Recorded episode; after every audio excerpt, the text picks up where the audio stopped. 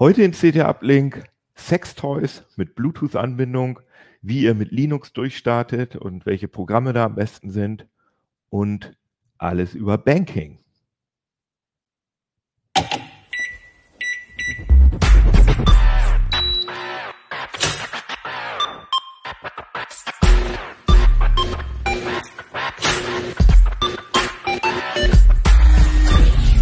CT Uplink. Ein Wort von unserem Sponsor. Die Intel vPro-Plattform ist für Unternehmen konzipiert und weit mehr als nur ein Prozessor. Die umfassende Plattformtechnologie erfüllt nicht nur die Anforderungen ihrer IT, sondern auch die Wünsche ihrer Mitarbeiter. Die Intel vPro-Plattform vereint erstklassige Leistung, hardwarebasierte Sicherheit, moderne Fernverwaltbarkeit und Stabilität, sodass sie Unternehmensproduktivität beschleunigen, Daten besser schützen und von überall ihre PCs verwalten können. Gehen Sie auf intel.de slash more with vPro und erfahren Sie mehr. Intel vPro Plattform. Build for Business. Ja, und ich habe wieder wundervolle Gäste hier bei mir, beziehungsweise nicht bei mir, sondern übers Internet zugeschaltet. Wir fangen noch einfach mal an äh, im Uhrzeigersinn. Hi, ich bin Kevanton Carboni, ich bin Redakteur bei der CT im Ressort Betriebssystem und Sicherheit und ich erkläre heute was, äh, wie man heimisch werden kann unter Linux. Ja, hallo, ich bin André. Ähm, ich habe zusammen mit äh, unserer Autorin Theresa Lachner ähm, Sextoys mit App-Anbindung oder App-Steuerung mit Bluetooth getestet. Zusammen, nicht ganz, äh, an anderen Ja, Orten, richtig. aber genau, ich bin Theresa Lachner, äh, systemische Sexualberaterin, Journalistin, Gründerin von Lustprinzip. Das ist inzwischen ein Buch und ein Blog und ein Podcast und freue mich sehr, dass ich für euch sehr viele Toys testen durfte.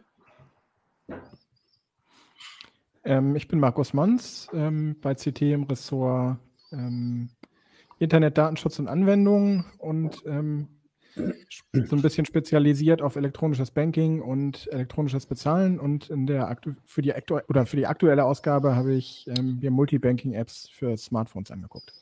Ich finde, das passt ganz wunderbar zusammen. Sextoys, Linux und Banking.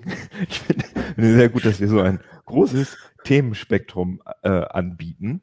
Aber dann lass uns doch gleich, André, du hast sie gerade schon so ungeduldig hochgehalten, die lustigen Dinger, genau. Ähm, Genau, also- doch, könnt, vielleicht, Theresa, vielleicht kannst du einmal kurz ganz grob definieren, was ist eigentlich ein Sextoy? Ist, oder ist das eine, weil irgendwie, ich wüsste, ich könnte das jetzt nicht so einfach definieren, muss ich sagen. Hm, Also es ist wahrscheinlich ein äh, Gerät, das man verwendet, um sich gegenseitig oder auch alleine oder auch per Bluetooth-App-Steuerung zu stimulieren, ähm, was eben Sachen kann, die vielleicht ein menschlicher Körper nicht so gut kann und trotzdem aber Spaß bringt. Ich würde sagen, das ist die grobe Definition. Ja, sehr schön, sehr schön. Und ähm, du hast gerade gesagt über Bluetooth, das bedeutet, dass man nicht unbedingt äh, im gleichen Raum sein muss, wenn man sowas zusammen nutzen will. Habe ich das richtig verstanden?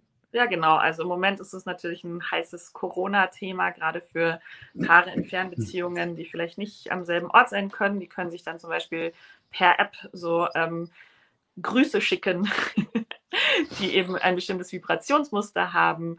Ähm, und wir haben unterschiedliche Toys getestet, manche, die man eben nur per App steuern kann, manche, die auch miteinander reagieren kann. Das kann André, glaube ich, noch besser erklären als ich. Genau, André, erzähl doch mal, wie viel, wie viel habt ihr denn überhaupt getestet? Das klingt ja wirklich nach einem Riesenhaufen. Ich wusste gar nicht, dass es da so viele unterschiedliche gibt mit so interessanten Techniken. Oh ja, also ja, genau, um das nochmal kurz äh, klarzustellen, wir haben das natürlich in Arbeitsteilung gemacht an unterschiedlichen Orten und Theresa kennt sich halt mit, den, mit der Materie sehr gut aus. Ich habe dann ein bisschen mich um die Apps gekümmert und auch mir angeguckt, äh, womit, wo die Apps überall hinfunken ins Internet, das ist ja auch ein bisschen interessant. Ne? Und dann eben auch noch ein paar Sextoys für, für Männer mir angeguckt und da kommen auch immer neue. Also ich habe jetzt gerade auch noch einen Prototypen zugeschickt, der hat es in, in den Artikel gar nicht mehr geschafft.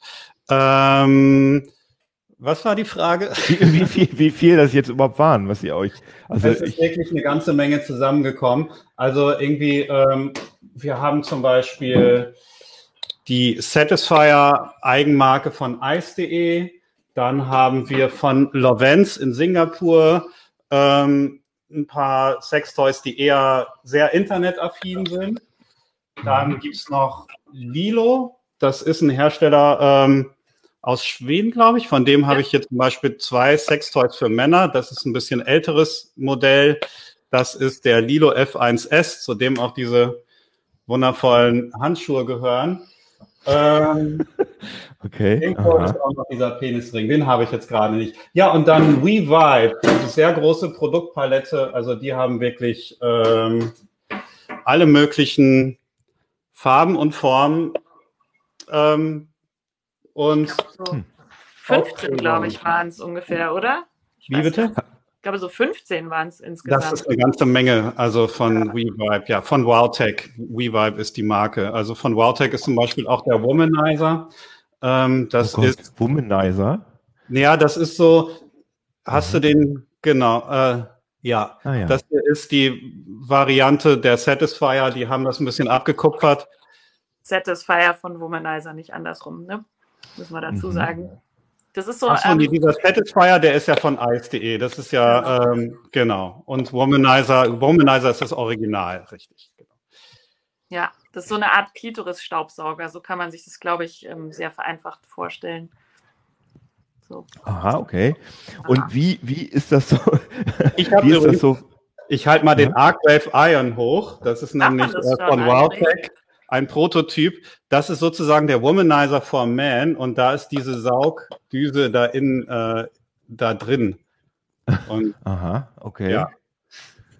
Mhm. Ich weiß nicht, ob der Wie- nicht noch Sperrfrist hat, ehrlich gesagt, André. Bis wann waren die? Ob man den schon zeigen darf. die haben mir gesagt, ähm, ich darf da durchaus drüber berichten und äh, der ist noch, hat noch zwei Tage Sperrfrist, genau. Aber die haben mir gesagt, ähm, hier ist er schon mal und wenn du es noch unterbringen kannst, sehr gerne. Sehr schön.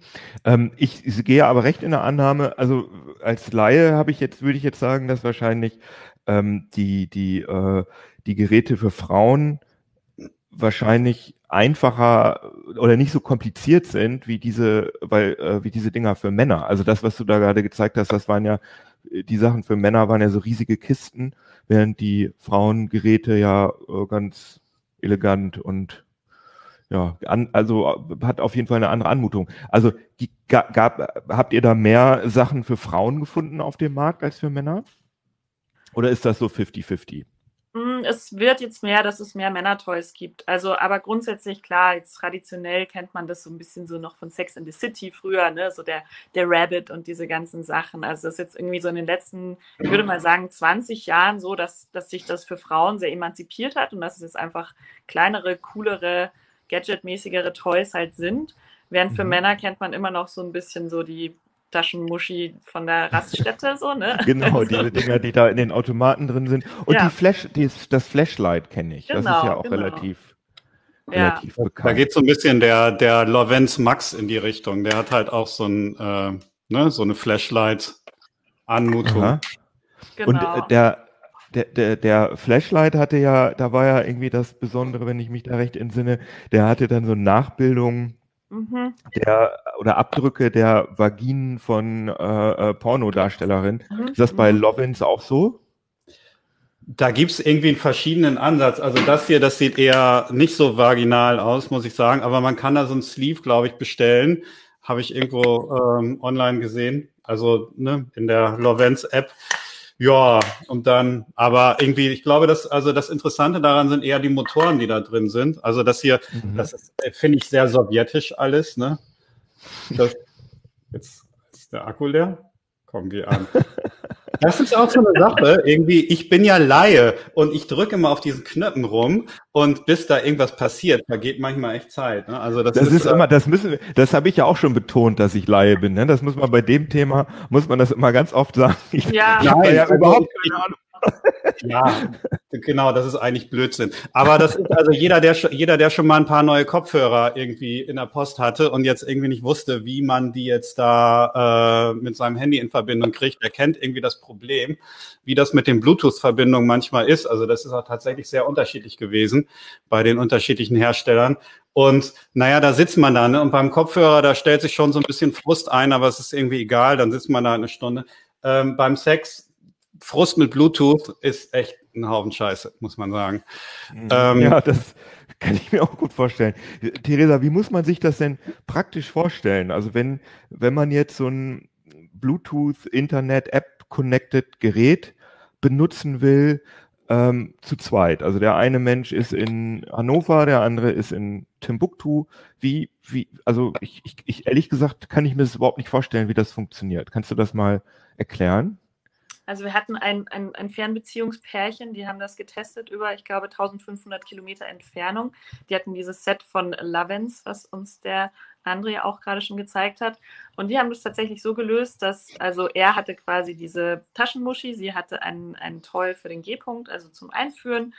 Und ähm, diese beiden Toys haben auch aufeinander miteinander reagiert. Also das, das ist, das können die anderen Toys nicht und die konnten das schon. Und ähm, die hatten dann, glaube ich, nebenbei noch äh, irgendeinen Videochat laufen und haben halt darüber noch telefoniert ähm, und haben sich dann quasi in der App so gegenseitig geteased. Und ähm, sie haben mir berichtet, dass es besser funktioniert hat, wenn man sich erst auf die eine und dann auf die andere Person fokussiert, weil man natürlich irgendwie sonst ein bisschen zu viel Multitasking am Start hat, gerade wenn man dann noch aufs Handy gucken muss, auf dem Bildschirm den Partner hat und dann auch noch irgendwie Sexgefühle haben muss, ist ein bisschen überfordernd, aber dann sozusagen, wenn man sich so erst auf einen fokussiert und dann auf den anderen, dann geht das ganz gut. Also ich muss mir das so vorstellen, dass jedes dieser Geräte hat dann auf der anderen Seite sozusagen eine App als Gegenstück und ich kann dann in der App ähm, sagen, Gerät 1 soll jetzt so vibrieren oder soll diese und diese Bewegung. Vielleicht machen. muss man das mal ein bisschen systematischer erklären, wie das funktioniert. Also ähm, die Apps, die verbinden sich über Bluetooth mit den Toys. Das heißt, ich drücke da irgendwie so dieses Knopf und dann koppelt sich das mit Bluetooth. Dann habe ich mein Toy mit meiner App schon mal gekoppelt. Und dann mhm. kann ich ähm, in dieser App verschiedene Vibrationsmuster anwählen. Dann kann ich halt sagen, irgendwie so, ne, so langsam ansteigend oder wuh, wuh, wuh. Und dann gibt's erstmal mhm. diese ganzen Wellen. Und dann kann man die Apps untereinander koppeln. Also dann kann ich eine Internetverbindung herstellen ähm, und dann gibt's entweder das System, ich habe ein Nutzerkonto und eine Kontaktliste oder ich habe ein Token, das ich dann per äh, per Link über was weiß ich, über irgendeinen Messenger verschicken kann. Und dann koppeln diese beiden Apps sich miteinander mhm. übers Internet und dadurch dann auch die Toys, die über Bluetooth dann jeweils verbunden sind. Und dann gibt's da noch interne Videochat-Funktionen, wobei, wenn man dann zu viel auf einmal auf dem Smartphone macht, dann wird's irgendwie unübersichtlich. Deswegen hat dieses Pärchen dann auch vorgeschlagen, dann Laptop mit ähm, Skype oder was ähnlichem nebenbei laufen zu lassen.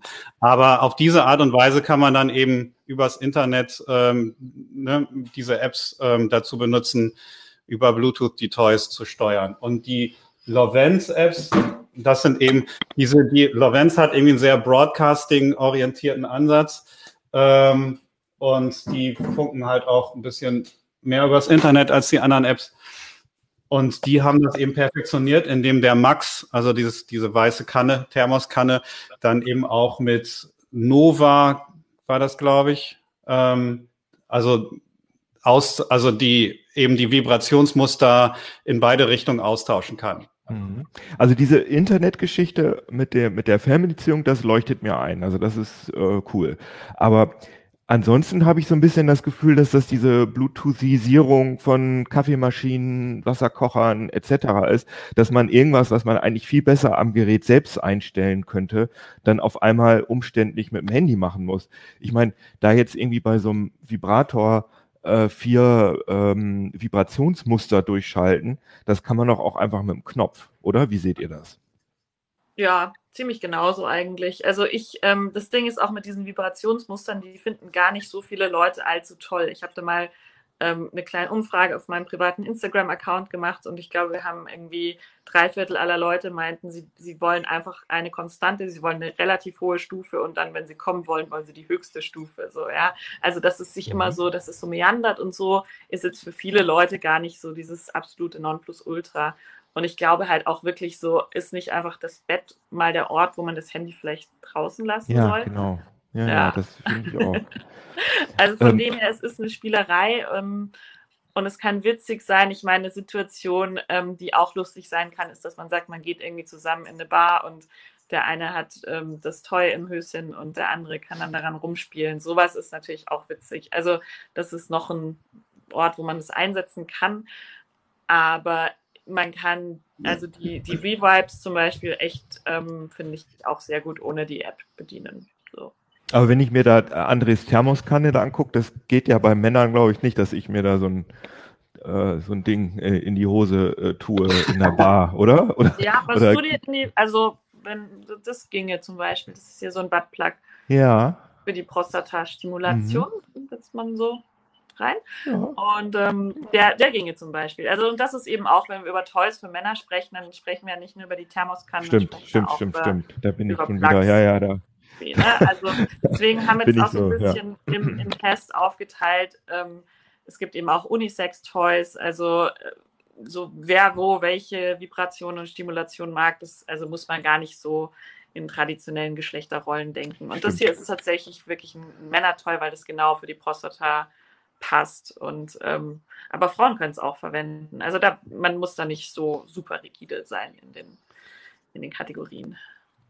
Jetzt muss ich noch mal einmal ganz CT-artig äh, technisch fragen. Gab, habt ihr denn da Sachen gefunden, die in irgendeiner Form ähm, Sicherheitslücken hatten oder die irgendwie, keine Ahnung, schlimme Dinge zum Hersteller gefunkt haben oder an oder keine Ahnung oder andere Sicherheitsprobleme aufwiesen? Kann man eigentlich nicht sagen. Also wir haben ja hier vor zwei Wochen über Kaffeemaschinen gesprochen. Ähm, die, nee, nicht Kaffeemaschinen, sondern elektrische Zahnbürsten, ja, Richtig, genau. Dinge auch schon durcheinander. Ähm, die, das ist ein ganz, irgendwer klappert da. Ähm, ähm, das ist ein ganz anderer Sport auf jeden Fall. Und die Sextoy-Apps, die halten sich angenehm zurück. Also ähm, ähm, Lovens ist die App, die am meisten funkt, weil die eben auch, ähm, ne, die haben halt auch noch eine extra App. Ich, Lovens Connect ist diejenige, die sich ähm, ähm, an Endkunden richtet. Und dann gibt's aber noch, heißt die Lovens Broadcast? Oder, also da habe ich den Namen jetzt vergessen, aber das ist mehr so eine, so eine, so eine Webcam-Broadcasting-Variante. Und naturgemäß, weil die eben auch diesen Internetansatz haben, funken die dann gleich halt Lovens-Server und auch ein Amazon äh, Händler-Server an. Also irgendwie Hütto heißt der, wenn ich mich richtig erinnere, aber die, die gehören halt auch zu Lovens. Davon abgesehen sind die relativ easy. Also Satisfier ist halt, ähm, das sind die aus Bielefeld, die gehen halt gleich in den Shop. Also die checken erstmal nur Firmware, aber wenn du dann eben ähm, sagst, so ich möchte mein Toy verbinden und das findet das Toy nicht, dann, dann gehen die halt gleich in den Webshop und sagen, du hast wohl keins, hier, bitte, bedien dich. Ähm, Lilo, Picobong, die sind sehr, sehr moderat. Das, die haben halt, das ist so eine App, die sieht eher aus wie ein Kinderspielzeug. Die haben so ein kleines Monster und dann kann man das Monster, ich weiß nicht, das Monster tanzt dann Techno oder Rock und Mhm. die, das Vibrationsmuster passt sich dann an diesen Jingle an und man guckt dieses kleine gelbe Monster an. Das finde ich ganz schön weird, muss ich sagen. Aber die machen so, die gehen sogar so weit, wenn du halt auf Shop klickst, dass dann äh, gefragt wird, ob die einen Browser öffnen dürfen. Also die gehen, die gehen nicht mal intern in den Shop. Also von daher ähm, sind die alle sehr moderat, was was ähm, Datenübertragung angeht, Werbetrecker, äh, Advertising ID, Google, Facebook, alles dergleichen findet da nicht statt. Mhm, okay. Da, das machen wir bei CT ja immer sehr ungern, dass wir da irgendwelche Favoriten haben oder so, aber ähm, könnt ihr, habt ihr da in diesem großen Testfeld irgendwas ausgemacht, was ihr cool findet, was ihr empfehlen würdet? Theresa, du bist gemutet. Ja, Ah ja, Hallo. danke, genau, sehr gut. Ähm, also ich habe schon bei der Vorauswahl ziemlich drauf geachtet, dass es eigentlich nur Toys sind, die irgendwie so einem gewissen Standard entsprechen. Also ich mache ja seit elf Jahren in Toys und habe schon einiges gesehen und die, die wir vorgestellt haben, die sind alle, also man kennt es ja irgendwie so diese Billo-Toys aus dem Sexshop, die dann irgendwie stinken wie ein Schlauchboot. Also die bitte einfach alles, was irgendwie riecht, sofort in die Tonne kloppen. Das ist irgendwie nicht body safe. Ähm, das sind echt Sachen, die in Kinderspielzeug seit 20 Jahren verboten sind, werden in Toys, die man wirklich noch an die Schleimhäute lässt, teilweise noch zugelassen. Und das war mir sehr, sehr wichtig bei der Vorauswahl, dass wir gesagt haben, okay, wir nehmen nur hochwertige Toys. Dann gibt es natürlich die ein bisschen günstigeren Modelle von Satisfyer. Die sind dann halt auch ein bisschen schlechter verarbeitet, aber auch die sind entsprechendem Qualitätsstandard, wo ich sagen kann, die kann ich bedenkenlos an äh, fremder Leute Geschlechtsorgane lassen. Und genau, also ich finde, ich fand die, die Revibes eigentlich ganz stark in dem Test. Also von den, von den App-gesteuerten fand ich die in dem Test jetzt ziemlich, ziemlich stabil, muss ich sagen. Wie ist es bei dir, André? Ähm, na gut, ich habe die jetzt nicht alle so ausführlich getestet. Ähm, ich fand, also man kann zum Beispiel mal hochhalten, also das hier ist zum Beispiel der Double Joy von Satisfyer. Und das ist, ich habe den Namen vergessen, das ist die Entsprechung von, ähm, von WeVibe. Und da sieht man schon, also das hier, das ist schon eher was für größere Bauformen, würde ich jetzt mal sagen, aber halt auch längst nicht so, längst nicht so, so durchdacht und ergonomisch geformt. Äh, ergonomisch ist vielleicht das falsche Wort, ich habe keine Ahnung. Aber man sieht auf jeden Fall die Unterschiede relativ deutlich. Und ich bin ja eher so, also ich finde, man kann so ein Ranking machen. Das hier ist so eine sehr einfache Variante. Das ist schon immerhin ein bisschen, naja, ne? Und da merkt man dann schon, dass vom Materialaufwand schon gleich ganz anders und, und ähm, so ähnlich.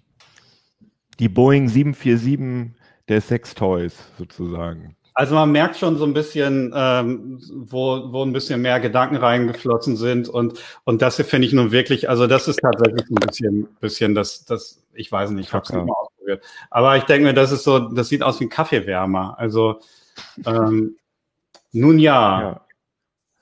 Ja, aber wirklich äh, sehr, sehr interessant.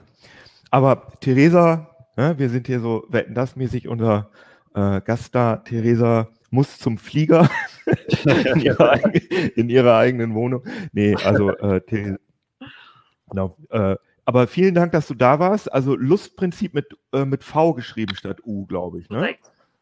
Und äh, ist das Lustprinzip äh, de, com, net oder wo, wie finde ich das? Ich glaube, de und com findest du beides, aber ja, einfach nach Lustprinzip gucken, mit einem V statt dem U geschrieben ähm, und dann findet man mich schon. Oder und da gibt es auch ein Buch. Buch. Genau, halt nochmal das Buch. Ja, das Buch.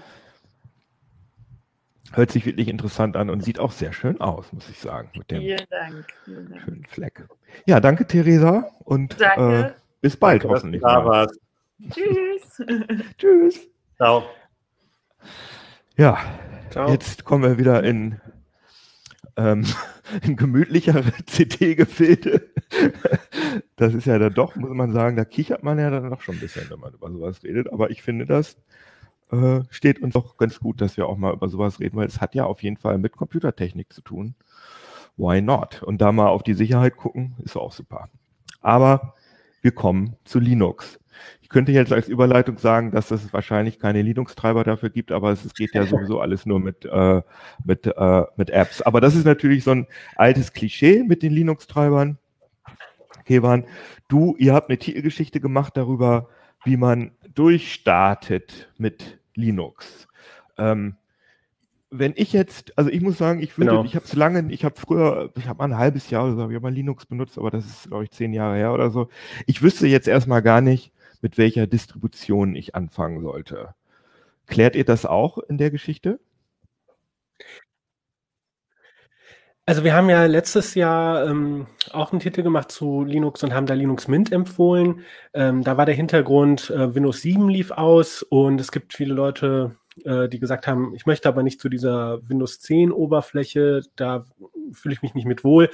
Und da fiel dann die Wahl auf Linux Mint, weil das halt sehr an dieser alten Startknopf, ähm, Startmenü äh, Metapher dran ist.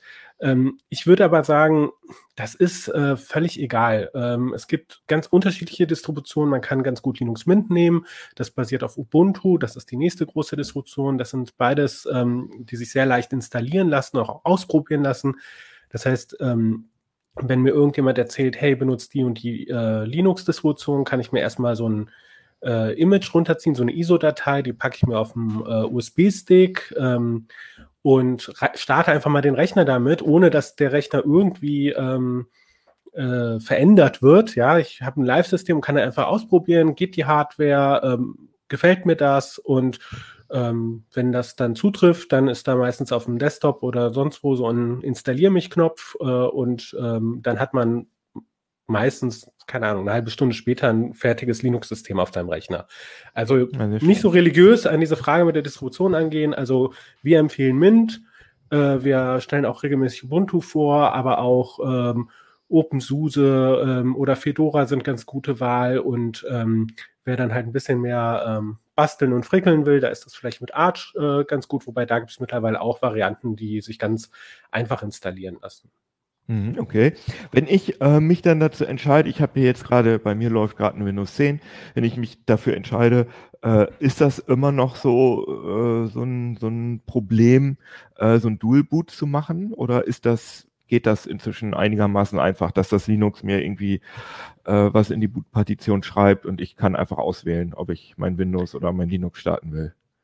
Also alle großen Distributionen äh, haben Installer, der äh, Partitionierung anbietet. Die erkennen Windows, die erkennen auch ähm, vorhandene Linux-Systeme und bieten dann an, das daneben zu äh, packen, verkleinern die Windows-Partition.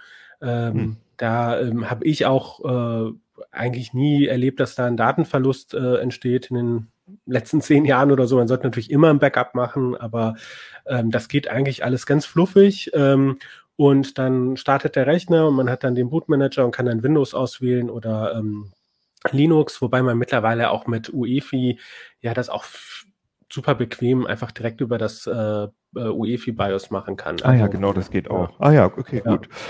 Ihr habt aber ja nun vor, vor allem äh, be beleuchtet, wie man denn startet am besten. Wie, ja, wie startet man denn? Also wie man durchstartet. Dann, wie man durchstartet, genau. Genau, ja. Oder wie man halt heimisch wird, äh, sage ich auch gerne. Also ja. ähm, wir haben gedacht, naja, installieren, das haben wir schon öfters mal in der CT gehabt und wie ziehe ich um und so und wir wollen jetzt quasi äh, ich, äh, um mal ein bisschen beim Thema zu bleiben, so die Sexiness von äh, Linux zeigen und ähm, äh, und haben dann äh, erklärt, wie, wie kann ich zum Beispiel den Desktop so anpassen, ähm, dass, äh, dass mir es gefällt, dass, äh, äh, welche Alternativen gibt es da auch, ähm, äh, wie kann ich äh, kleine Erweiterungen reinmachen, äh, um Funktionen nachzurüsten, die mir vielleicht fehlen, ähm, aber halt auch, wie installiere ich Programme, äh, Spoiler, super einfach. Und ähm, äh, äh, und dann halt haben wir auch nochmal so ein paar Apps vorgestellt, paar Klassiker, aber auch einige Sachen, die vielleicht Leute nicht so auf dem Schirm haben, wenn sie an Linux denken. Willst du mal ein paar nennen, äh, also die du besonders, also die vielleicht auch, vielleicht auch Sachen, die Leute, die aus dem Mac oder aus dem Windows-Umfeld kommen, die wirklich besser sind als das, was die da gewohnt sind? Also ich finde das ehrlich gesagt ein bisschen schwierig, aber ähm, also als erstes würde ich mal sagen, so ein bisschen ketzerisch, ähm, also Leute, die jetzt von Windows kommen und jetzt irgendwie äh, ähm, zu, zu Linux wechseln, die stoßen auf lauter unbekannte Programme, die sie gar nicht kennen. Firefox, LibreOffice, GIMP, äh, Inkscape, Krita, ähm, äh, das sind alles Programme, die es mittlerweile auch für Windows gibt, weil halt auch ja, ja, die Windows-User gesagt haben, mein Gott, das gibt da so tolle kostenlose Programme und mhm. äh, die gefallen uns, äh, die wollen wir auch für Windows haben. Also das heißt, ich, die Programme, die ich teilweise vielleicht auch als äh, Schüler, als Studierende, als jemand, der sagt, ich ähm, nehme lieber Open Source, äh, von Windows kenne, die finde ich natürlich dann halt auch bei Linux. Ähm, und natürlich muss man sich klar machen, dass halt bei äh, LibreOffice jetzt nicht irgendwie so eine Entwicklungsmannschaft dahinter ist wie bei Microsoft Office und was bei den Grafik- oder Kreativprogrammen wie GIMP, Krita, Inkscape nicht äh, die auch finanzielle und Manpower von Adobe dahinter steckt. Aber die mhm. Frage ist, bin ich jetzt ein Designer, der da äh, einen Auftrag nach dem anderen machen muss, äh, oder bin ich jetzt jemand, der, was weiß ich, für, für das ähm, Nachbarschaftsfesten Flyer machen möchte. Ne? So, also was sind auch meine Erwartungen und Ansprüche? Und ich finde, ähm, also ich mache seit 20 Jahren quasi für ehrenamtliche Arbeit alles nur mit Open Source äh, Programmen, mit GIMP, Scribus oder sowas. Und ähm, das also quasi sozusagen vorneweg. Und ähm, so paar nette Apps. Ähm, Ganz also, kurz, du hast jetzt, also GIMP äh, kennt man, glaube ich, aber du hast jetzt noch Krita und Inkscape.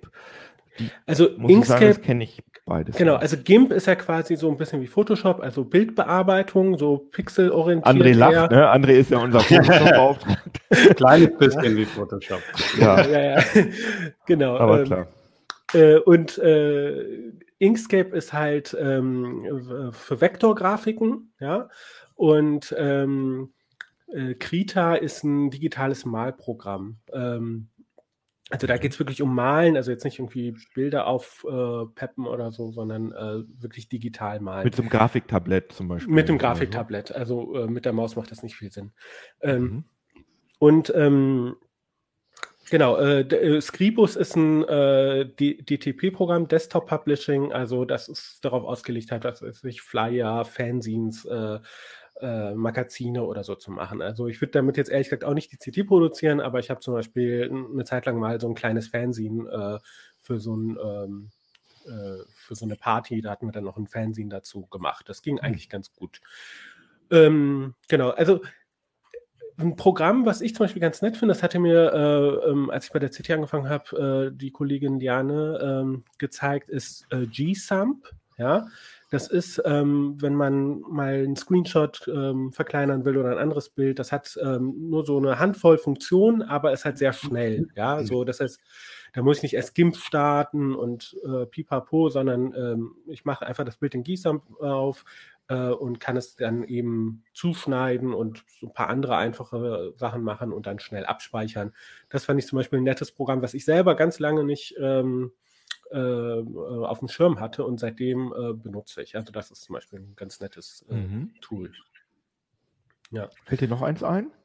Ähm, ich selber benutze zum Beispiel Apostroph. Äh, das hieß früher mal Uberwriter. Ähm, das ist ein mhm. Editor für Markdown-Dateien. Ähm, und das, ähm, damit schreibe ich zum Beispiel ganz oft meine Artikel, ähm, weil das ist einfach nur ein Texteditor, ähm, der erkennt halt diese Markdown-Syntax. Äh, also wenn ich halt zwei Sternchen vor und hinter ein Wort schreibe, dann wird das halt fett. Aber es hat überhaupt keinen Schnickschnack. Das heißt, ich kann mich voll auf den Text konzentrieren und ähm, sobald ich auch anfange zu tippen, blendet es auch alle Fensterdekorationen aus. Das heißt, ich habe wirklich nur ein weißes Blatt Papier und kann da, da herunterschreiben ähm, kann dann aber äh, das nicht nur als Markdown abspeichern, sondern kann es auch gleich eine OpenOffice-Datei exportieren und als PDF und zum Beispiel einen Kollegen schicken, äh, damit der dann äh, mit der Kommentarfunktion von OpenOffice dann sozusagen das Korrektur lesen kann. Ähm, ja, das war, ist auch so eine nette App äh, und ja. Ja, das hört sich doch gut an. Vielleicht mache ich das tatsächlich mal, dass ich mal Linux installiere, aber mein ganzer VR-Schnickschnack läuft damit natürlich nicht. Ja, so. das, Obwohl, das stimmt. Ja.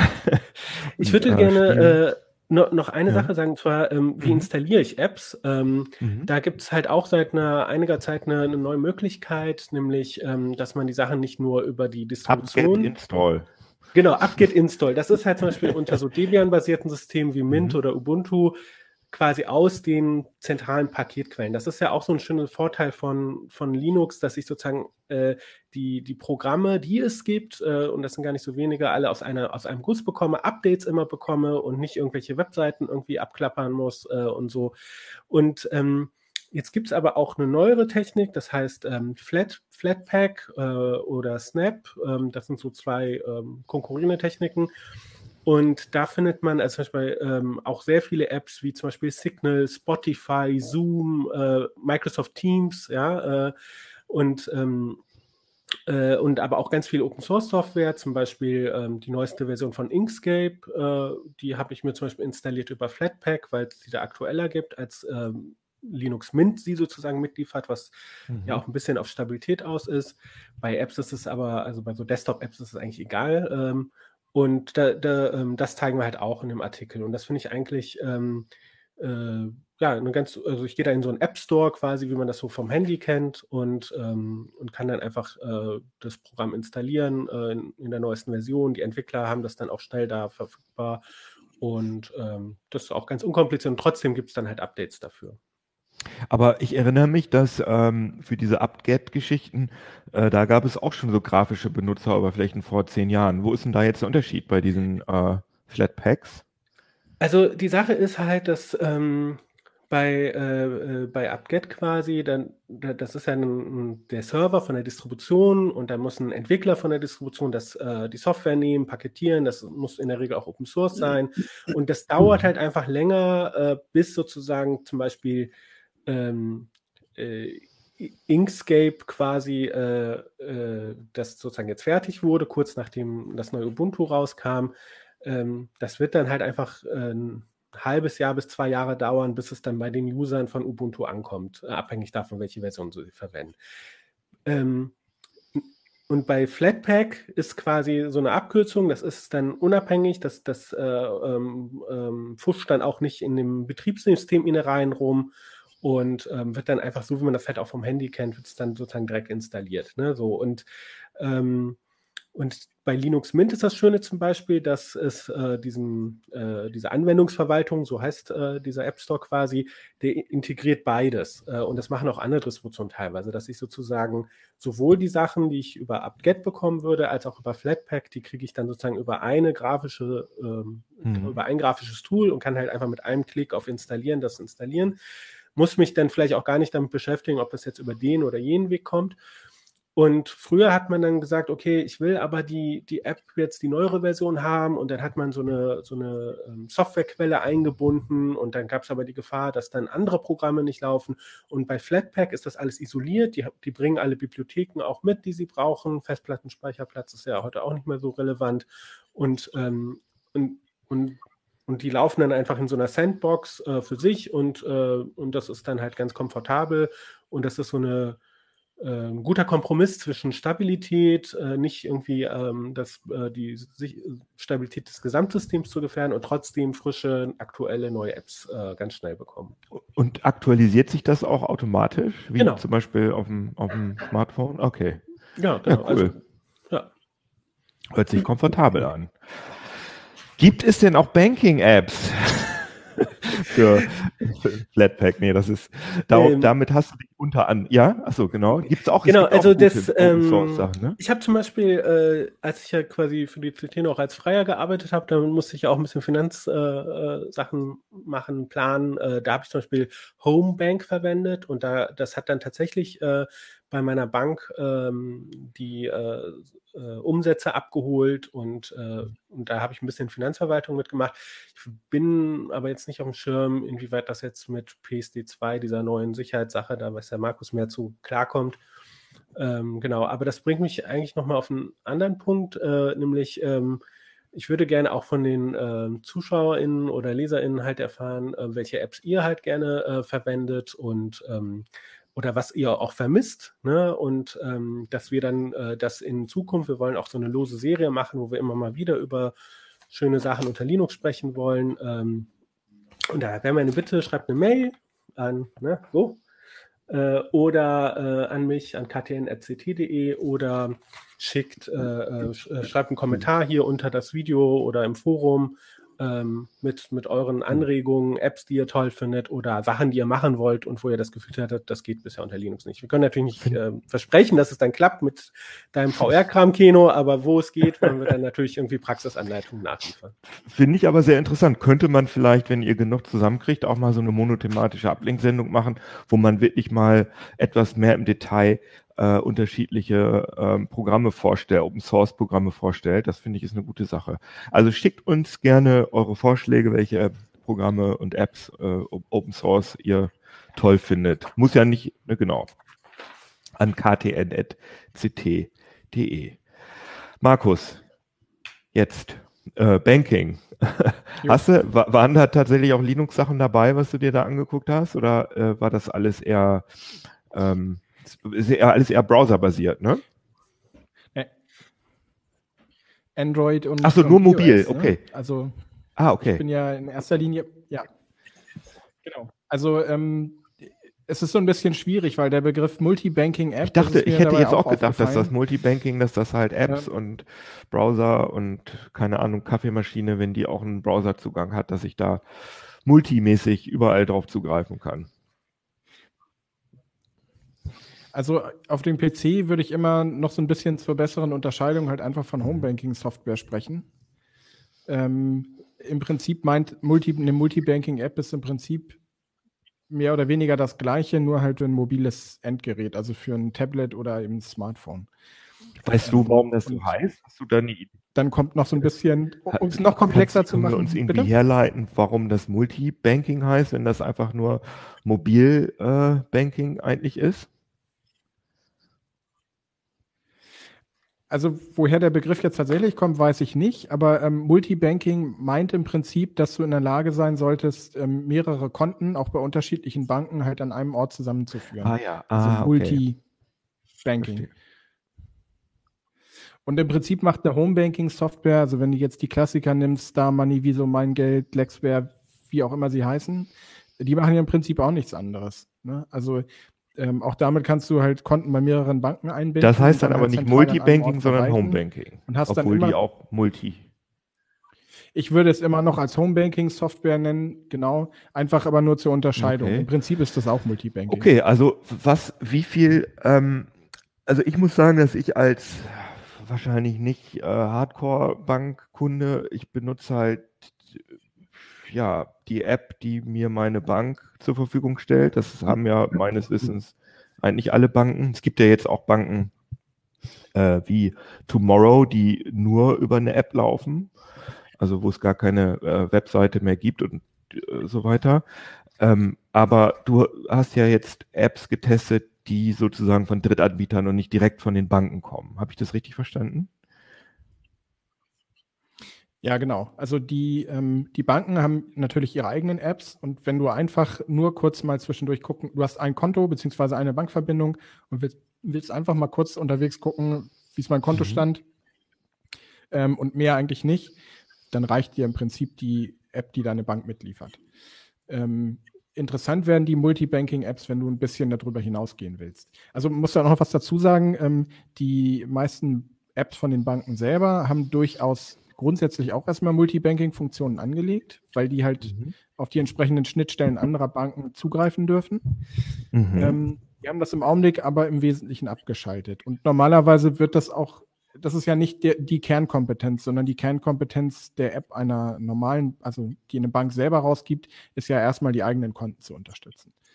ja. Ähm, Was kann ich denn jetzt mit diesen Multibanking-Apps mehr machen als mit der App meiner, meiner normalen Bank oder mit der normalen Bank-App sozusagen? Also eine Sache ist zunächst mal, dass du eben ähm, dir ein Gesamtsaldo auswerfen lassen kannst über deine Konten hinweg. Dass du auch anfangen kannst, bestimmte Konten zu gruppieren. Wenn du jetzt zum Beispiel, ähm, das führt jetzt schon ein bisschen weiter, aber wenn du jetzt meinetwegen, du bist auch noch als Selbstständiger oder als Freelancer oder so unterwegs und willst quasi deine, dein, dein Geschäftskonto und vielleicht hast du noch eine Kreditkarte, die speziell dafür ist, die willst du an der einen Stelle haben und deine Privatsachen an der anderen, dann kannst du das so ein bisschen gruppieren, hast aber alles zusammen auf einen, auf einen Blick. Ähm, aber auch wenn du mehrere Konten bei verschiedenen Banken hast, also ähm, gerade bei Familien kann das vorkommen, ja. Ähm, sie ist bei, ähm, bei Bank A, er ist bei Bank B und dann haben sie womöglich bei Bank C noch ein Gemeinschaftskonto. Und dann Mhm. hast du schon den ersten Anwendungsfall, wo du so ein bisschen gucken kannst, ähm, wie du das Ganze zusammenführst. Vielleicht hast du auch noch eine Reise, also eine Kreditkarte, die du speziell für Reisen nimmst, ähm, die dann auch noch irgendwie damit mit, äh, mit reingebracht wird. Das heißt, erstmal den Überblick über deine, über deine Gesamtfinanzen, das ist so ein Punkt. Ähm, die meisten Leute nehmen das Smartphone auch gar nicht so sehr her, um tatsächlich zu überweisen oder ähm, Daueraufträge einzurichten, sondern die wollen einfach erstmal wissen, was ist eigentlich mein Kontostand. Okay, also das wollte ich gerade sagen. Das äh, finde ich halt ungewöhnlich, das auf dem Smartphone zu machen. Aber ich verstehe dich richtig, dass man dann für so komplexere Sachen Daueraufträge einrichten, Überweisungen machen. Das macht man dann schon in seiner normalen Homebanking-App am Rechner. Und man hat dann zusätzlich noch so eine Multibanking-App auf dem Smartphone, um das so im Über, um seine Konten so im Überblick zu halten. Ja, also wenn ich jetzt, ich gehe jetzt einfach mal von mir persönlich aus, wenn ich das Smartphone nehme, also gelegentlich mache ich auch mal vom Smartphone aus, aus eine Überweisung. Aber das Smartphone hat halt einfach, ich meine, es hat einen kleinen Bildschirm, ähm, Mhm. ne, ist klar. Ähm, da fehlt mir so ein bisschen die Übersicht. Was diese Banken teilweise noch äh, oder was diese Apps teilweise noch mitbringen, sind halt Auswertungsfunktionen, dass du auch so ein bisschen gucken kannst, ähm, wofür, also für, für welche ähm, bestimmten Posten, was weiß ich, Lebensmittel, Auto, Mhm. wie auch immer, habe ich wie viel Geld ausgegeben, dass mir das auch so ein bisschen angezeigt wird. Ähm, meine persönliche Erfahrung ist tatsächlich, ähm, dass Tablet-Versionen sehr interessant sind, weil auf einem Tablet hast du schon einfach mehr Platz, mehr Überblick. Ähm, haben nicht alle dabei tatsächlich. Hat mich auch ein bisschen überrascht, waren nur vier von den sechs, die auch eine, Tablet, eine eigene Tablet-Version Mhm. haben, die dann mehr Übersicht hat. Ähm, aber dann setzt du dich, wenn du abends auf dem Sofa sitzt, musst du halt nicht deinen Rechner hochfahren oder deinen Laptop irgendwie mit deinem Laptop irgendwie ähm, rumfuhrwerken, sondern du kannst einfach dir das Tablet nehmen, hast die App da drauf. Und dann hast du, ähm, äh, dann ist es vielleicht auch ein bisschen einfacher, wenn du dann, ähm, das ist ja so ein anderes Thema, wenn du dann die Sicherheitsabfrage machen musst, also die Zwei-Faktor-Authentifizierung, nimmst du einfach dein Smartphone, was dann daneben Mhm. liegt. Ah ja, okay. Ähm, dann hast du auch mehr Überblick, wenn du jetzt irgendwie Überweisungen oder Daueraufträge ähm, machen willst. Und wenn du die Auswertungsfunktionen hernimmst, hast du natürlich auch mehr Platz auf dem Display. Und ich habe äh, gesehen, du hast sechs Apps getestet. Banking 4, Finanzblick, Numbers, Theo, Star Money und Outbank. Ähm, Gibt es da eine App, vor der du, also die jetzt, vor der du warnen würdest oder die du gar nicht empfehlen kannst? Also ähm, ich war ein bisschen überrascht, weil ich die App ja, ich kenne die Apps ja ähm, an sich schon irgendwie ein bisschen länger und gucke immer mal so grob, was, was tut sich da. Ähm, Numbers war eigentlich immer eine App, wo ich gedacht habe, ja, okay, also kann man gut hernehmen. Ähm, Numbers hat mich ähm, deswegen ein bisschen enttäuscht. Einmal, weil die, ähm, ja, die sagen halt, ja, wir haben Probleme mit PSD2 ähm, und deswegen funktionieren viele Sachen gerade nicht so toll. Hm. Das kannst du gleich nochmal erklären, aber mach erstmal weiter mit also Numbers. Es genau. wird dadurch relativ umständlich, wenn du mehrere Konten hast. Ich, also bei, was ich bei denen halt nicht gut gelöst fand, war, wenn du mehrere Konten hast, dann aber auch mal auf ein einzelnes Konto zu gehen ähm, und bei einem einzelnen Konto Dinge nachzugucken. Dann fehlen aber auch bestimmte Funktionen aktuell. Also Daueraufträge gehen zum Beispiel nicht. Ähm, du kannst aber auch keine Terminüberweisung machen. Ähm, fand ich jetzt ein bisschen äh, fand ich jetzt ein bisschen schade. Und was bei denen aber ähm, mir halt besonders ähm, noch aufgefallen ist, ähm, die haben halt unter Verweis auf das Geldwäschegesetz gesagt, ähm, du musst hier quasi deine kompletten persönlichen Daten angeben. Also Name, Wohn also Adresse, Telefonnummer. Ähm, das fragen die anderen nicht, obwohl sie mhm. im Prinzip der gleichen Regulatorik unterliegen. Und da habe ich mich halt gefragt, warum. Ähm, warum muss ich so viele Daten angeben und bei den anderen nicht? Weil wenn es um Geldwäsche geht, ähm, ist ja auch deine Bank noch mit im Spiel. Also ist jetzt ja nicht ja, so, dass die. Ja, das ist ja auch kostenlos, ne, Numbers. Das äh, würde, das wäre jetzt nämlich sowieso meine nächste Frage. Ähm, womit finanzieren sich denn solche ähm, Multibanking-Apps für Smartphones, die kostenlos sind? Die sind, können ja eigentlich gar nicht, also irgendwo, irgendwie müssen die ja Geld verdienen. Also Numbers ähm, hat angekündigt, dass sie irgendwie ab Oktober ein Abo-Modell fahren wollen. Also die haben sich bislang darüber finanziert, dass sie dir, ähm, ja, wie soll ich sagen, Finanzprodukte empfohlen haben. Ähm, das, diese Funktion war aber gar nicht mehr da, jetzt beim Test. Und äh, kürzlich kam jetzt eine, eine, Mail von denen, dass sie halt auf ein Abo-Modell umsteigen wollen. Ähm, so ähnlich, also macht das auch Star, also Star Money zum Beispiel, ähm, ähm, Star Money finanziert sich im Wesentlichen darüber, über die Leute, die halt das große Paket kaufen, für 5,50 Euro ungefähr im Monat, wenn ich es richtig in Erinnerung habe. Ähm, da hast du dann noch die Desktop-Version Star Money Deluxe dabei ähm, mhm. und kannst das Ganze untereinander synchronisieren. Ähm, dann hast du aber auch ähm, eine App wie Theo. Theo ähm, wiederum ist äh, im Prinzip ein Projekt, was aus dem ähm, Sparda-Bank-Umfeld kommt oder aus dem Umfeld von fünf von insgesamt elf Sparda-Banken, ähm, was sicherlich sich vor allen Dingen darüber finanziert. Die haben dann aber zusätzlich auch ein Affiliate-Programm. Mhm. Ähm, ist also das Affiliate-Programm, was bedeutet das in dem Fall? Das heißt, dass sie mit Partnern zusammenarbeiten und ähm, die machen Angebote und wenn du sozusagen auf die Anbote, Angebote eingehst, ähm, gibt es halt eine Provision. Ah ja, okay. Und ich hatte noch Finanzblick gesehen. Da ist uns da klar, wie das finanziert ist, weil das ja auch kostenlos ist und eigentlich, das ja, kam also, ja bei dir ganz gut an inhaltlich. Also Finanzblick hat, äh, soweit ich das gesehen habe, in der, also ähm, soweit ich da sehen konnte, ähm, machen auch die dir quasi Vorschläge für Finanzprodukte und andere Geschichten.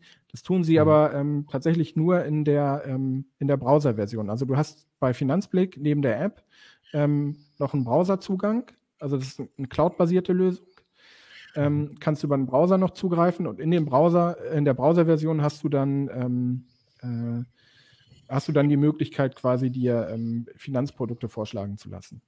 Und wenn du dann mhm. auf irgendein Angebot eingehst, ähm, wird halt eine Provision fließen. Bei Finanzblick muss man aber auch noch dazu sagen, die gehören zu Bool Data, was jetzt auch relativ groß Viso, ist. Wieso, ne? Die machen diese Wieso-Geschichten. Genau. Mhm.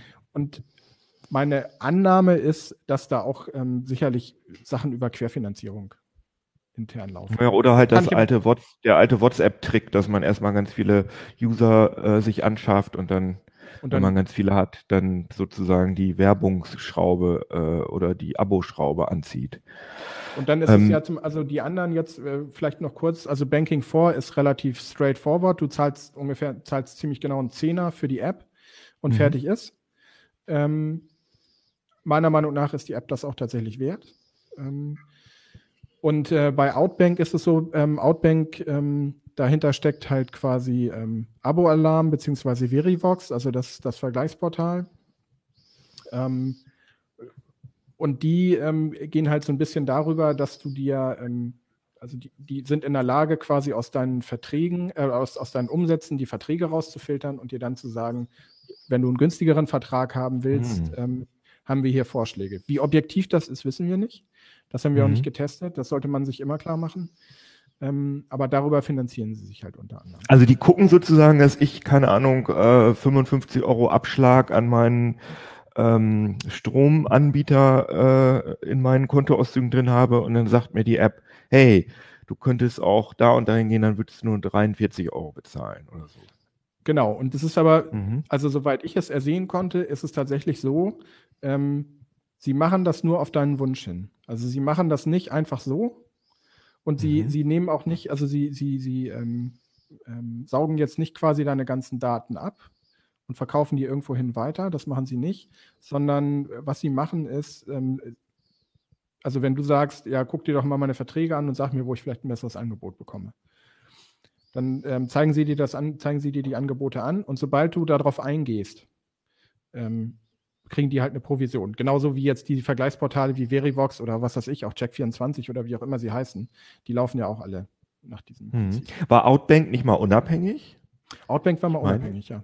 ja. Achso, und die und sind jetzt sind aufgekauft worden von Abo Alarm, Verivox. Ah ja, okay. Genau, Verivox hat die schon seit einiger Zeit ähm, mit drin. Verivox, ich bin mir jetzt nicht ganz sicher, wie es gelaufen ist. Jedenfalls hat, Veri, ist, ähm, hat Verivox sich auch Abo Alarm ähm, sozusagen zugelegt oder ähm, akquiriert. Und ähm, mittlerweile ist Outbank halt in Abo-Alarm mit drin, aber soweit ich es verstanden habe, entwickeln die immer noch relativ unabhängig. Naja, okay. Und wenn ich äh, den Artikel so, ähm, würde ich sagen, dass wir, wenn ich den richtig verstehe, dann würdest du so Banking 4 und Finanzblick, das sind so die beiden Apps, die man sich vielleicht mal anschauen könnte.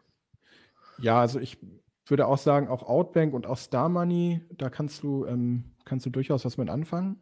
Also Star mhm. Money auch selbst in der einfachen Version jetzt, ähm, die halt quasi die Synchronisation nicht hat, dann bist du halt mhm. auf ein Endgerät äh, beschränkt, ähm, was sich dann vor allen Dingen auf die ähm, Auswertungs- und Analysefunktionen ein bisschen auswirkt. Bei Theo ist es tatsächlich so, ähm, wenn du nicht Kunde bei einer Sparda-Bank bist, die dieses Programm speziell unterstützt, dann hast du halt weniger Funktionen einfach.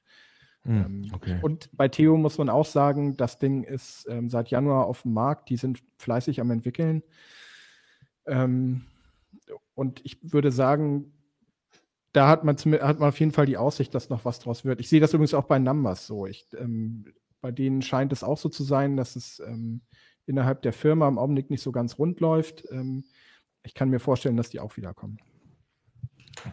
Du hast gerade PSD2 einmal kurz erwähnt. Das müssen wir vielleicht noch mal einmal kurz, äh, ganz kurz für Dummies äh, erklären. Was ist PSD2?